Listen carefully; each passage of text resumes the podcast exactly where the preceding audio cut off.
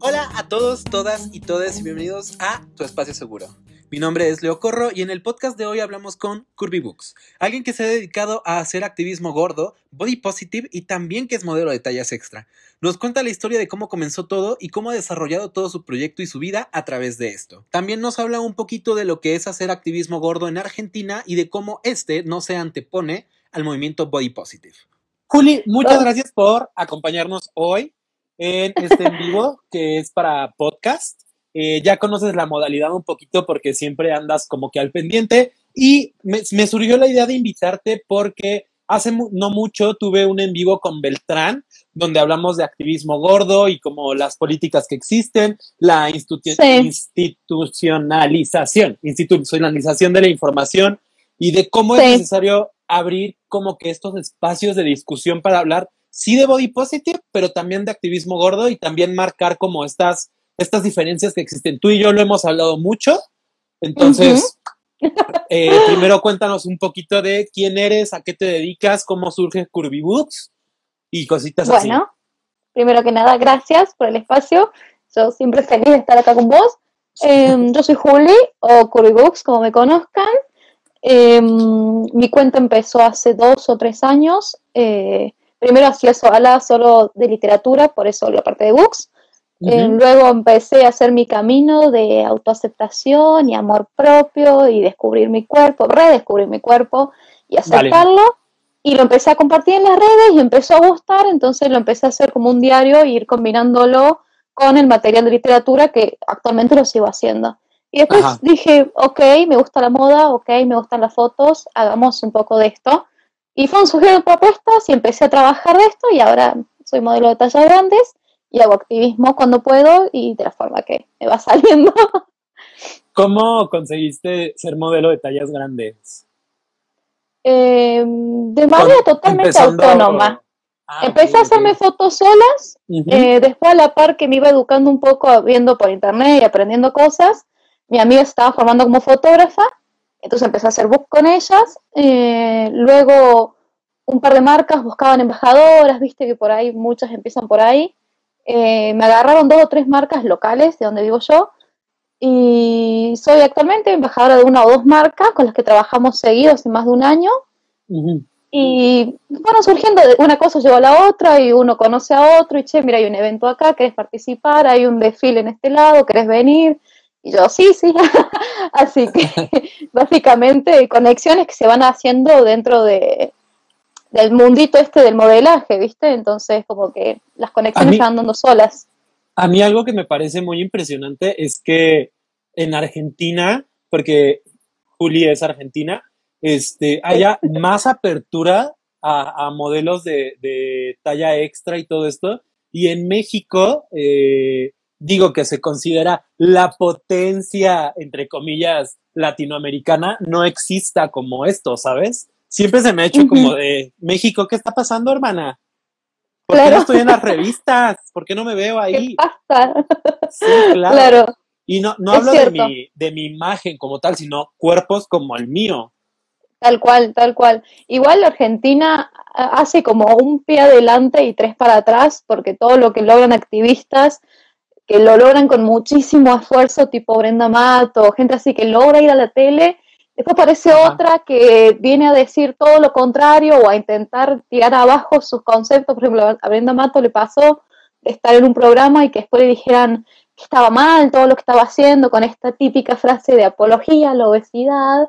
Ah, em, sí, sí, amén, amén. Y, sí, y, le empezaron a tirar abajo todo lo que ella, ella fue preparada para dar un discurso, para transmitir un mensaje, y la gente solamente fue a bardearla en ese programa, entonces fue como, ¿le vas a dar el espacio o no? Sí, claro. Pero yo creo que para entrar en tema, ahorita que mencionas a Brenda, ella no fue preparada, para los que nos estén escuchando, en el sentido de preparada para salir en la tele y verse bonita y vamos a hablar de que yo hago activismo. No, o sea, ella fue preparada de que es una persona que ha desarrollado los temas, que investiga, que públicamente ha hablado y se ha vuelto una figura del activismo gordo. Entonces, no es posible que si te dan dando, que si te están dando el espacio que mucho trabajo cuesta, porque cuesta mucho pinche trabajo conseguir espacios, por lo menos en la, televisión convencional, eh, nada más llegue alguien y es que son obesos, apología a la obesidad, están romantizando la grasa y es como de no, pues gracias, ¿eh? o sea, mi lucha de 10 años no sirve de nada. Digo, mejor, te hubieran, mejor te hubieran puesto a ti a dar la explicación. Sí, sí, sí, sí, sí. Es más, le criticaron por una foto donde ella sale comiendo un sándwich, como que ella hacía apología a los malos hábitos y no sé qué, y como ni siquiera estaba en el trabajo de leer ese post. Ese post habla justamente de cómo la presión que tenemos los gordos a la hora de comer y la vergüenza de nunca querer comer en público en lugares que sabes que te van a juzgar. Porque si comes algo eh, chatarra, Ah, por eso sos gorda, porque comes todo el día eso seguro. Y si comes algo sano, ¿qué te haces la sana si estás gordo? O sea, como seguro no vivís así. Entonces, el post se trataba solo sobre eso, pero ellos fue y la atacaron porque ahí estaba en la foto comiendo un sándwich. ¿Y sabes qué es lo peor? Que el post logró su cometido. Sí. O sea, o sea fue irónicamente bueno. Porque fue así de, ahí está, o sea, es eso que están comentando, es esa presión social que vimos si nos preparamos una ensalada, eh, inconcebible. O sea, ¿tú cómo puedes comer una ensalada? Eso no, o sea, Deja de fingir. Claro. Sí, claro. Y comemos una pizza y no, es que por eso estás así, eres un no sé qué, y es como de, güey, decídete, o sea. ¿Puedo comer o no? Entonces, sí, claro. sí, sí, sí, sí. ¿Cómo empieza, cómo empieza, Juli, todo este camino de activismo? ¿A qué, a qué le llamas tu activismo? Eh, yo lo empecé a llamar activismo cuando vi que, que empezaba a ocupar un espacio que para mí era inalcanzable, como ser modelo. Yo toda mi vida me crié bajo el mandato de que si sos gordo no podés hacer eh, el 90 de las cosas que yo hago. Actualmente no las podés hacer si sos gordo. Primero tenés que bajar de peso y luego tenés que arreglarte, teñirte pelo, comprarte ropa ajustada, sacarte fotos en bola, eh, modelar, ¿entendés? Todas esas cosas vienen después de, supuestamente. Cuando yo empecé a ocupar este espacio y un montón de gente me empezó a hablar por privado y decirme, me encanta verte a vos, una chica de pueblo, porque yo vivo en una ciudad muy chiquita, haciendo esto en capitales y en otros lados, dice, y sentir tu representación, verte ahí, a mí me hace bien. Y era como, ok, gracias. A mí también me hace bien de por sí hacerlo, pero ver que le ayuda a otras personas verse, ver otros cuerpos, como que me llena mucho más, es mucho más lindo, o sea, lo vuelve más, eh, una actividad mucho más completa para mí, por ese lado. E, es que la, representación, yo lo, yo lo vengo hablando en varios posts y así, más específicamente en el de Calvin Klein. La representación es un abrazo que te das cuando sales a la calle. O sea, la representación es importantísima. Porque aparte la gente es como de, no, no, no, la, la sociedad no tiene la culpa, eres tú y es como de, güey, si es cierto que tengo un porcentaje de responsabilidad, responsabilidad, no culpa, responsabilidad. que no es lo mismo. Pero si el 60-70% de tiempo o más me están bombardeando con ideales inalcanzables eh, basados en estos estereotipos de gente que ni siquiera existe en mi país, porque es real, obviamente me va a afectar social y, psicológicamente y físicamente.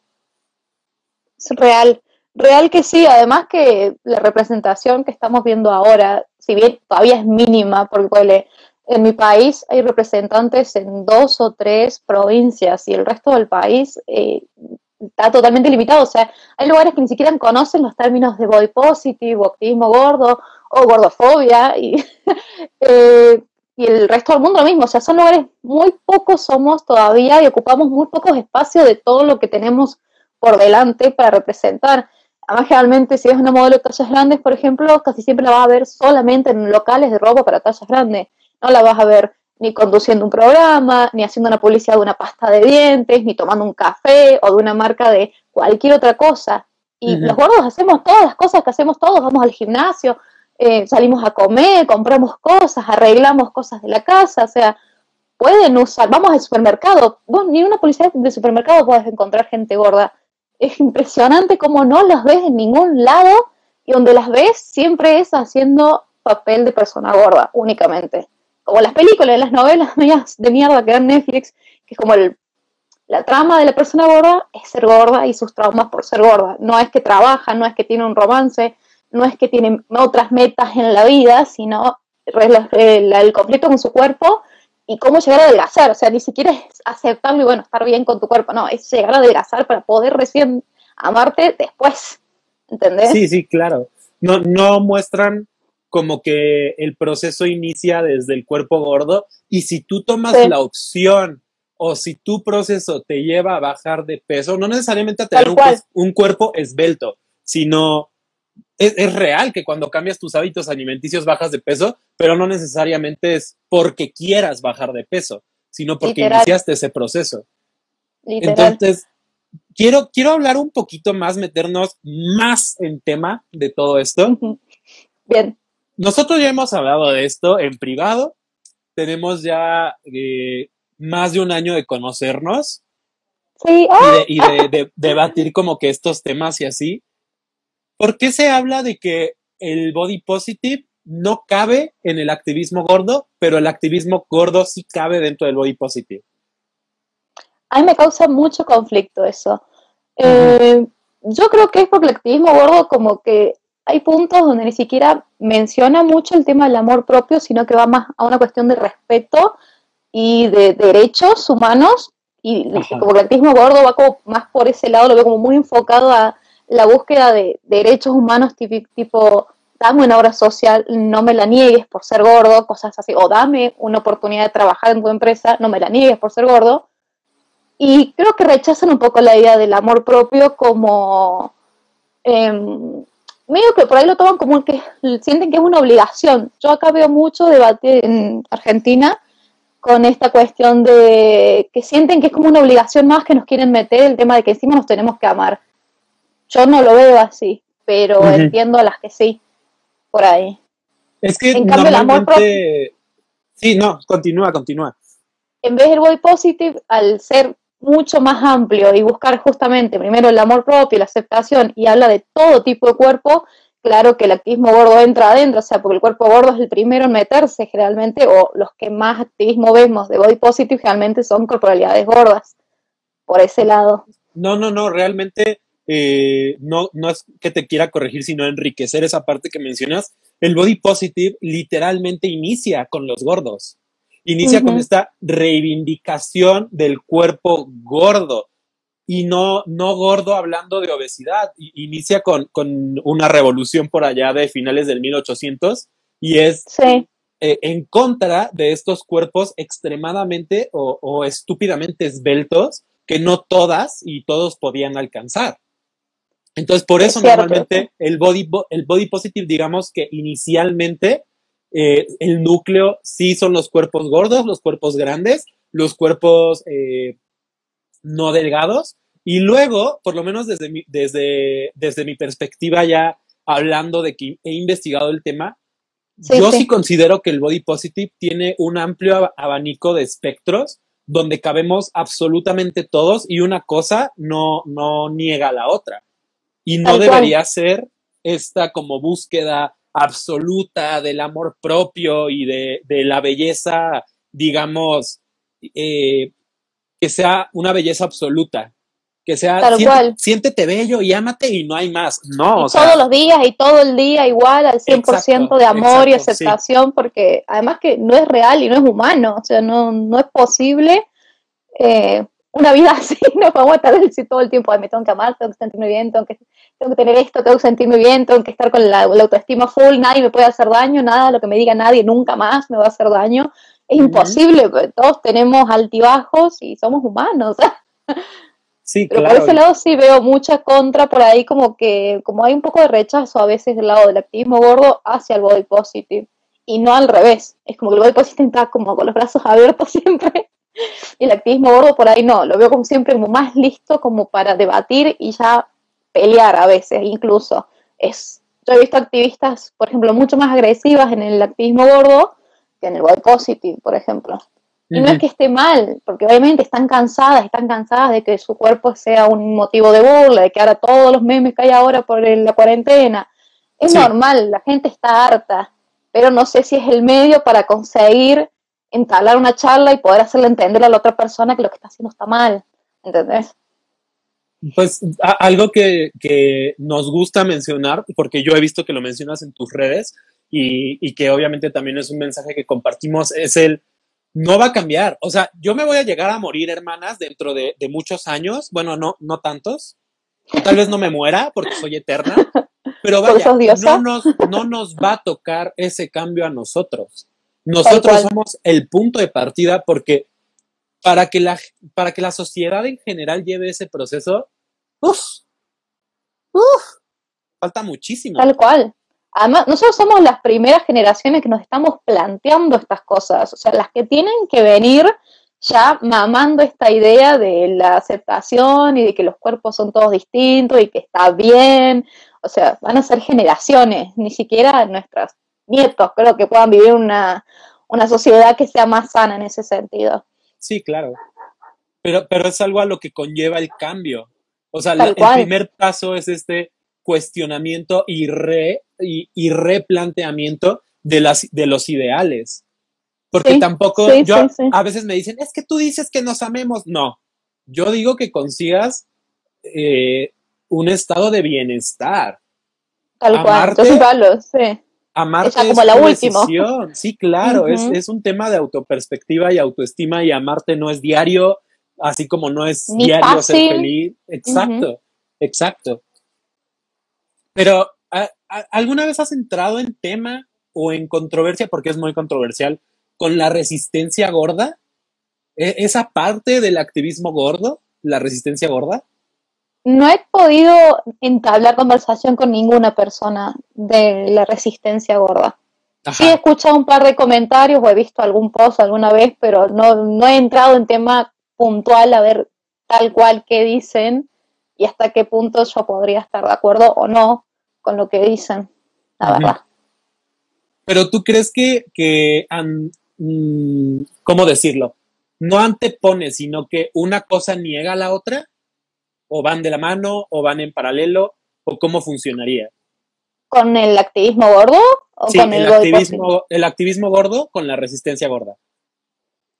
Yo creo que un poco van de la mano para mí. Como que no, no creo que se, se, nieguen entre ellos, sino que más vale. Pues al final del día los dos están buscando la misma búsqueda, o sea, los dos están buscando derechos para ese cuerpo, o sea, que no les exijan nada, que no, estén obligados a cambiar, ni adelgazar, ni lo que sea, sino que simplemente los respeten por existir, lo cual me parece lo más mínimo humanamente posible. Sí, claro. Vamos a contextualizar un poquito porque creo que a veces hablamos, pero no pensamos que, que todos tienen como ese contexto. A lo que nos referimos, Juli y yo, ahorita con el con el activismo gordo que pide derechos, que los traten como seres humanos y así. Si hay alguna persona aquí en el en vivo con sobrepeso o que nos esté escuchando con sobrepeso u obesidad, normalmente cuando tú vas al médico, hagan de cuenta que te atropellan, ¿no? Te atropellaron, ni modo. Paso el coche, te hizo, te, hizo tope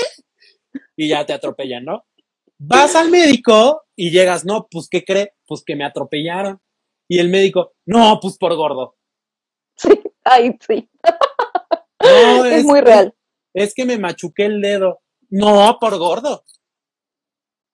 Me levanté con dolor en el hombro. No, es por gordo, seguro. Es por gordo. Por gordo, sí, sí. Y que tampoco descartamos el que sea cierto que el sobrepeso y la obesidad nos lleguen a, por ejemplo, yo con mi sobrepeso que tenía antes, tenía dolores en, en las rodillas y en las piernas y así, pero fue ya después que me hicieron estudios y que me diagnosticaron, no simplemente, y pasa mucho en el área de la salud que te ven y dicen, no, este ya trae todo. O sea, este ya tiene todo, no más porque es gordo. Y la gente realmente dice lo de la apología a la obesidad, una te dicen, y las arterias y el colesterol, y seguro que tienes el corazón tapado en, grasa y no sé qué, y vos, pará, no me, no me hiciste un rayo X, no me viste, no viste mis análisis, no sabes nada de mí, ni de mis hábitos, ni de mi genética, ni demás cuestiones que pueden llevar a un cuerpo a ser gordo. O sea, si bien es cierto que la obesidad y el sobrepeso pueden traer otras enfermedades, no necesariamente las tiene que traer automáticamente ni ya, ni eh, necesariamente las tenés que tener todas. Yo, por ejemplo, yo tengo sobrepeso, pero yo entreno cuatro de siete días a la semana y como bien, y etcétera. O sea, y yo me hago los análisis de sangre y estoy bien. Y puedo hacer los entrenamientos que hacen los demás y todo. O sea, yo no tengo limitación. Mi peso no me trae una limitación real a que yo hago una vida normal. Entonces es como, pero la gente igual va a intentar decirme, ay, pero, y no tenés colesterol, y ay, no comas esto, y la diabetes, y no sé qué, solo por cómo me veo. Sí, claro, pero a, lo que vamos es que el, sobrepeso y la obesidad no es el síntoma a veces de, una, de una enfermedad u otra, o el sobrepeso y la obesidad son el síntoma de, de, de varios aspectos, pongámoslo así, que están pasando. Ese sobrepeso y esa obesidad pueden ser el desarrollo de ansiedad, de un trastorno de la conducta alimentaria, de violencia que vives en casa y, alrededor. Entonces, es, lo que, lo, de lo que habla este activismo gordo cuando se habla de adquirir derechos y visibilización. Literal. A mí, por ejemplo, en Argentina lo que pasa mucho es este tema de las obras sociales en los trabajos que te las niegan si pesas más de tantos kilos porque creen que sos, que lo más que vas a abusar de esa obra social porque sos gordo, entonces vas a necesitar ir más al médico. ah, obra, social, obra social en Argentina es como salud pública en México. Eh, um, no sé, es como el seguro que te da el trabajo por si te pasa algo y ah, sí, sí, tienes que ir al médico, sería.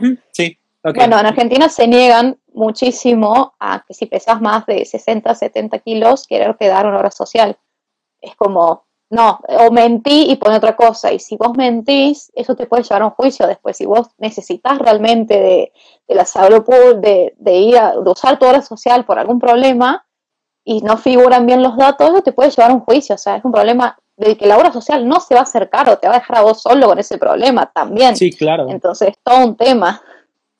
Sí, es, es a lo que a lo que voy con este con esta contextualización que estamos haciendo. No es que vayas al médico y te digan, cuatro días de ejercicios, una hora, y vas a hacer esta dieta y ya tus problemas se acabaron. Ay, gracias. Y mi ansiedad, y mi dolor, y la violencia que estoy viviendo, y el trato psicológico, o sea, no es solo el peso, es a lo que nos sí, referimos. Sí, tal cual. Literal, que se olvidan de todos estos factores mentales que afectan muchísimo a la hora y también los hábitos que vamos a tener. Si una persona tiene que trabajar 10 horas seguidas en un lugar y no puede comer, es picar lo que encuentra. Obviamente que no va a tener los mejores hábitos del mundo, va a dormir cinco horas. Todas esas cosas también te perjudican y no necesariamente las haces porque querés, sino porque la economía actual te obliga a que tengas dos o tres trabajos y comas lo que puedas y que no siempre puedas ser sano. Sí, claro. Es, es, en algún momento hablamos de eso y, y de hecho Maquis Camargo, Virgen Santa Inmaculada, Diosito nos la cuide, habla de eso en, en los videos cuando dice es que yo tengo un lugar privilegiado, lo acepto, lo reconozco y no todos podemos comernos una barra de quinoa, no todos podemos comprar la harina de, avena o de almendra, porque aparte ese tipo de cosas que nos venden como que son mejores para nuestra salud son más caras. Yo les decía, si en México, que el salario mínimo es una porquería, tenemos eh, jornadas laborales que son explotadoras, pues ¿qué me voy a comer? ¿La ensalada de 75 pesos o los tamales de 15?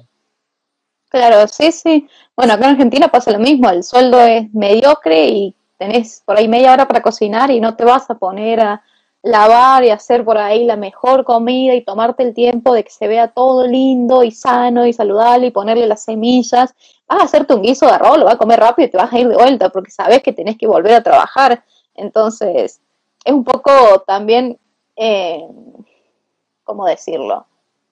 Iluso pensar que todos podemos tener esas posibilidades o ese estilo de vida cuando claramente no, claramente no, ni tener el tiempo ni siquiera para ir a entrenar. O sea, son cosas que son privilegios, literalmente. A veces utilizamos nuestro contexto como argumento, pero se nos olvida que hablamos de problemas sociales. Y mi perspectiva mi perspectiva, mi opinión personal sobre, sobre un problema social no es un argumento, porque entonces no te estás poniendo en los zapatos de la sociedad, ¿sabes? Tal cual, tal cual. Además que enfocarte en un activista que hace cierto estilo de vida ese activista no está representando la vida de todas las personas gordas, porque cada persona tiene su propio contexto social, económico, eh, familiar, o sea, hay muchas cosas atrás de cada persona en particular. No nos podemos poner eh, en, en la vista en uno solo y de ahí hacerlo de ejemplo de todo, porque no.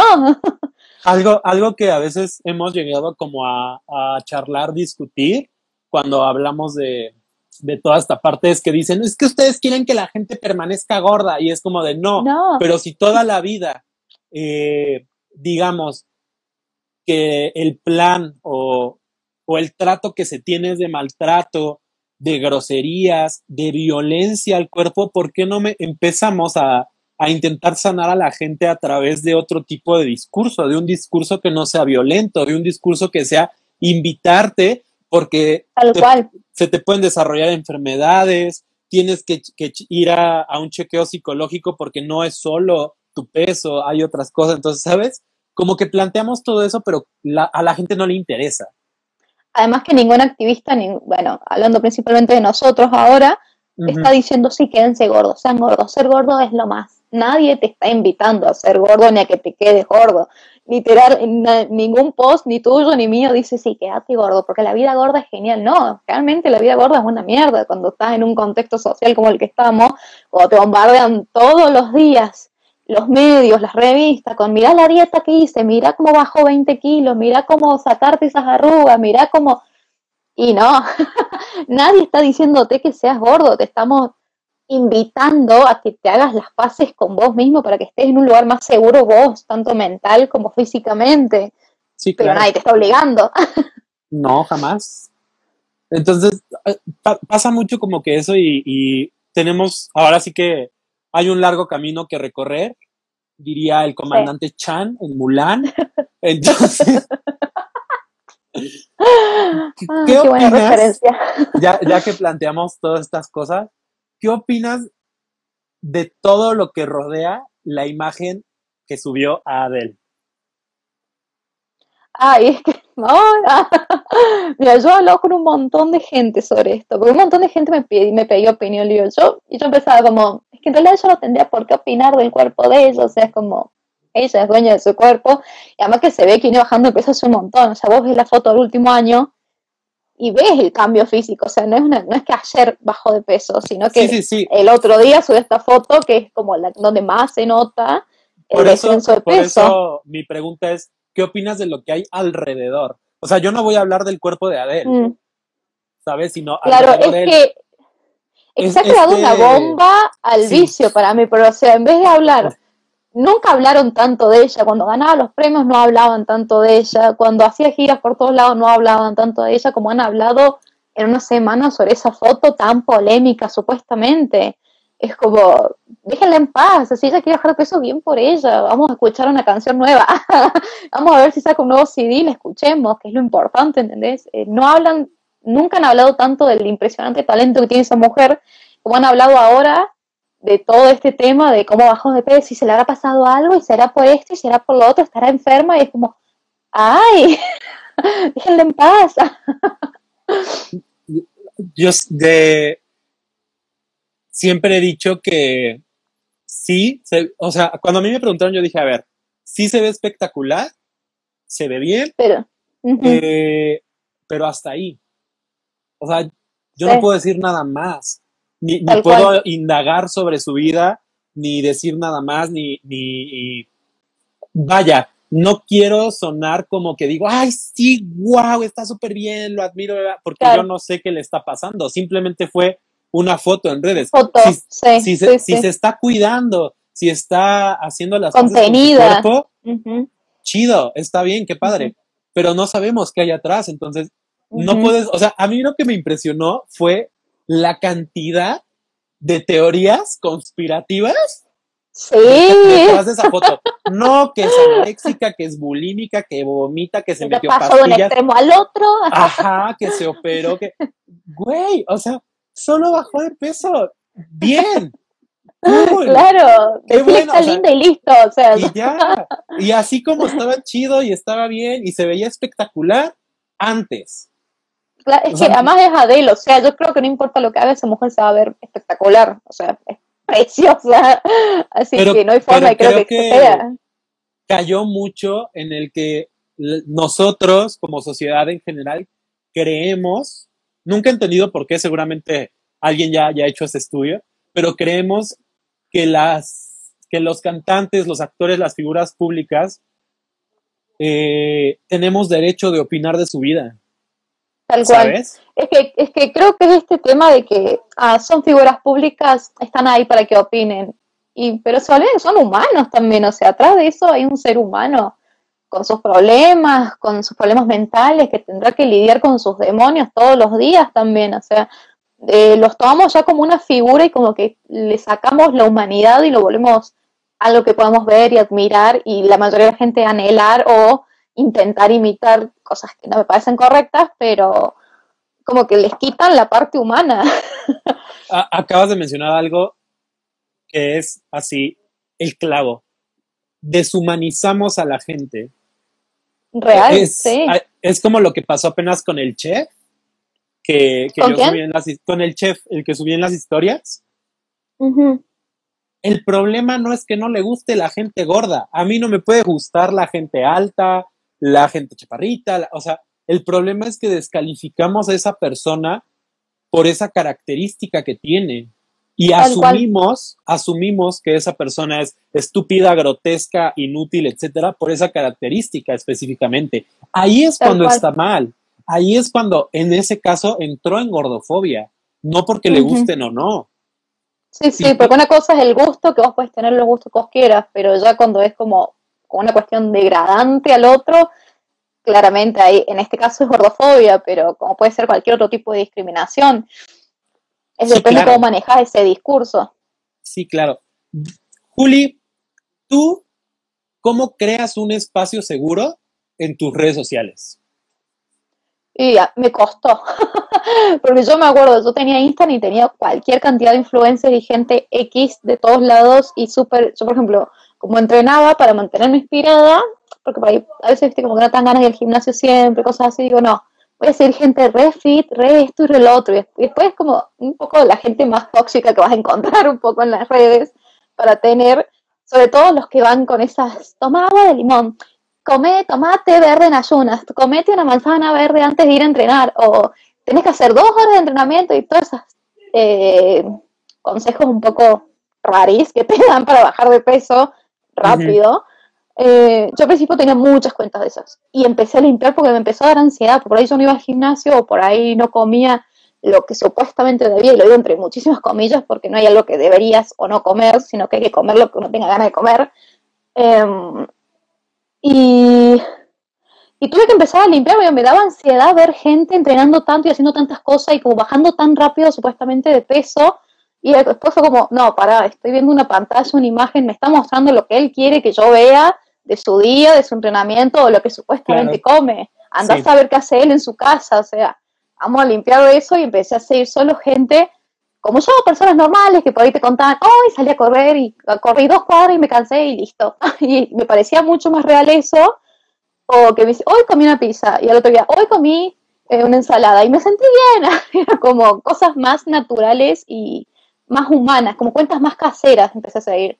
Y influencers sigo gente de body positive generalmente y algunos eh, exponentes de moda, pero que también que incluyen otros cuerpos, porque no me sirve nada ver gente que hace tendencias cuando hace solo el típico cuerpo súper hegemónico con ropa que yo no me voy a poder poner, también me causa ansiedad, entonces como pues me dan ganas de tener esa ropa y sé que muchas veces no voy a poder todavía porque la industria todavía se niega a hacer la ropa.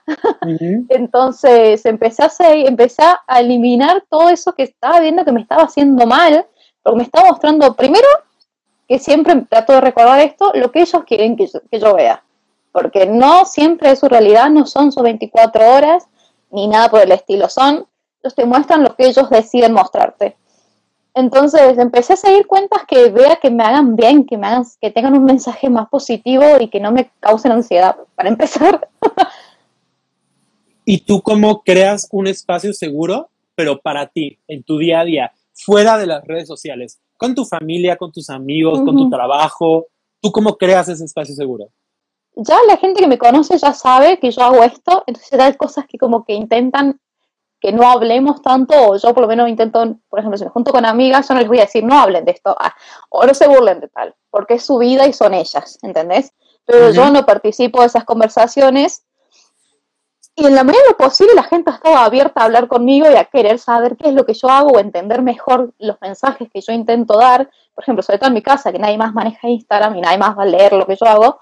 Entonces, como yo voy a explicarle a mi mamá, yo hago esto, me gusta esto, pienso en esto, mi mamá siempre estuvo muy de acuerdo conmigo y nunca me presionó en ningún sentido por ese lado.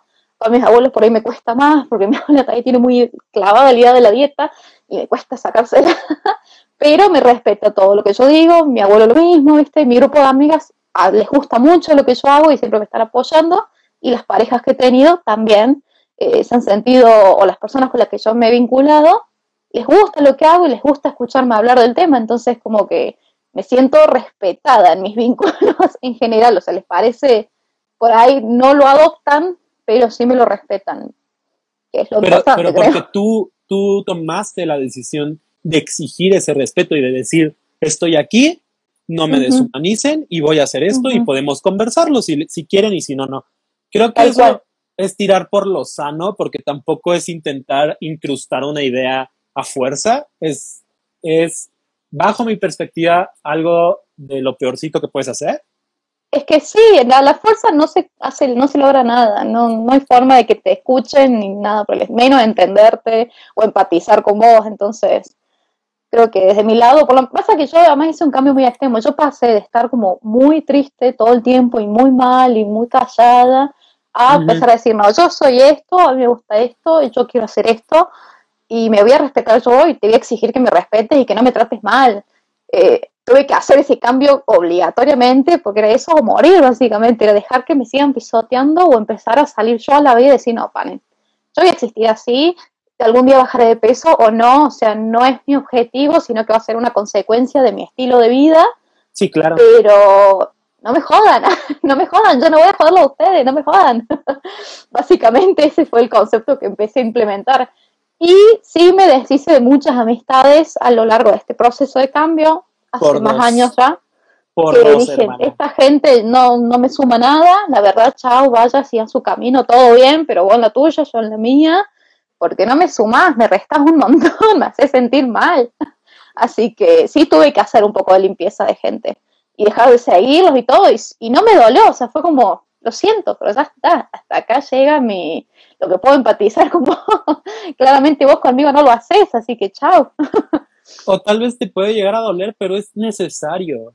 Es necesario. al final del día ya no podemos y no debemos tolerar lo intolerable y, ya, ahora sí que cada quien se haga bolas. no, podemos, no podemos seguir eh, tolerando porque la tolerancia ya no es suficiente. Es que llega un punto, es que ya no es tolerar cuando te están agrediendo literalmente a vos, o sea, cuando ya hay una agresión verbal o psicológica hacia vos, vos ya no podés ser tolerante. Hay, contextos en los que no te queda otra, como suelen ser los familiares cuando uno es menor de edad o depende, que no te queda otra que aguantar ahí hasta que puedas salir de eso, pero en las amistades y eso sí podés. Duele y por ahí te quedas solo, pero a veces estar mejor siempre es mejor solo mal, acompañado. Amén, hermana. Amén. Quiero escuchar un amén por eso. Amén. Amén. Juli, ¿cuáles son tus redes sociales donde te pueden escuchar?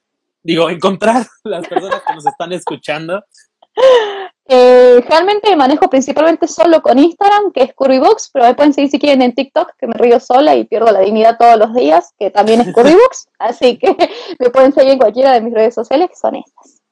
Pues ella fue Curvy Books en este plática conversatorio sobre activismo gordo, un poquitín, no entramos mucho en tema, pero un poquitín de resistencia gorda y body positive bajo la perspectiva de alguien que tiene ideas que a mí me gustan mucho, hermanas. Yo recomiendo muchísimo a Curvy Books, su contenido es muy bueno, lo que habla siempre es bajo el respeto, la dignidad, excepto en TikTok, pero en TikTok todos la perdemos. Y el poder abrir una discusión, una conversación. Entonces creo que eso vale mucho la pena de su contenido. Ella es Juli Pereira alias Curvybooks, y muchas gracias por estar conmigo en tu espacio seguro. Ay, muchas gracias por invitarme, la pasé muy bien. Te mando un besote hasta Argentina y nos vemos en el, nos escuchamos, perdón, es que ya saben que también hago videos, discúlpenme, nos escuchamos en el próximo podcast. Chao. Bye.